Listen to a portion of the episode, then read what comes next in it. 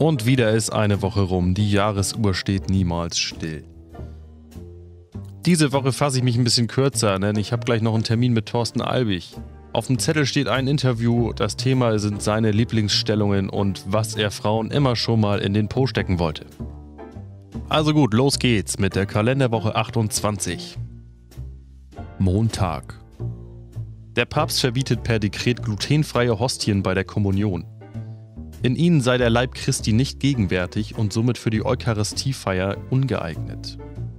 Der Wein muss laut Kirchenrecht naturrein sein, aus Weintrauben gewonnen werden und möglichst viele Umdrehungen haben. Um wieder einen Draht zur Jugend zu finden, überlegt die katholische Kirche jedoch, ihr Sortiment zu erweitern. Zur Auswahl stehen Kleiner Feigling, Cool Up und Schöfferhofer Grapefruit. Dienstag. Immer mehr empörte Politiker fordern die Schließung des autonomen Zentrums Rote Flora in Hamburg. Das besetzte Haus im Schanzenviertel sei ein Zentrum der Gewalt, in dem militanten Aktivisten Raum gegeben würde. Die Kritiker schlagen eine Umfunktionierung als Kindergarten vor. Ebenfalls in der Kritik steht das Bundesverteidigungsministerium in Bonn.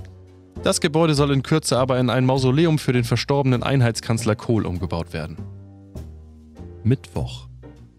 Der Steuermann der MS Deutschland, Wolfgang Schäuble, hat entschieden, dass bei der Einlagerung von eingefrorenen Sperma keine Mehrwertsteuer mehr anfällt.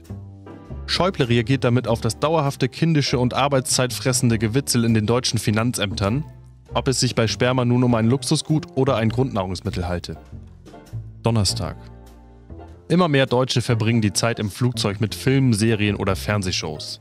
Das ergab eine Umfrage des Bundesverbands der deutschen Luftverkehrswirtschaft. Die Top 5 der meistgesehenen Sendungen im Flugzeug. Platz 5. Die Reality Soap Air Berlin Tag und Nacht. Platz 4. Das Märchen von Lufthansa Gucke die Luft. Hansa.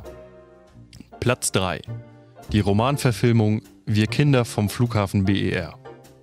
Platz 2. Die Kulttrilogie Gepäck to the Future.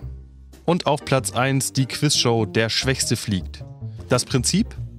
Wenn ein Kandidat drei Fragen falsch beantwortet, muss er sich an den Steuerknüppel eines brennenden Flugzeuges setzen und die Passagiere vor dem Absturz bewahren. Die Zuschauer können dann per Teletext entscheiden, ob das Flugzeug abgeschossen wird, bevor es in ein europäisches Regierungsgebäude stürzt. Freitag. Der Verlierer der Woche ist K-Pop-Star Psy. Der Koreaner wurde diese Woche vom YouTube-Thron gestoßen. Die neue Nummer 1 mit über 2,9 Milliarden Klicks ist natürlich. Ja, normal. Hey, Fußball. Eine Vogelspinne. Das war Demisers Wochenrückblick.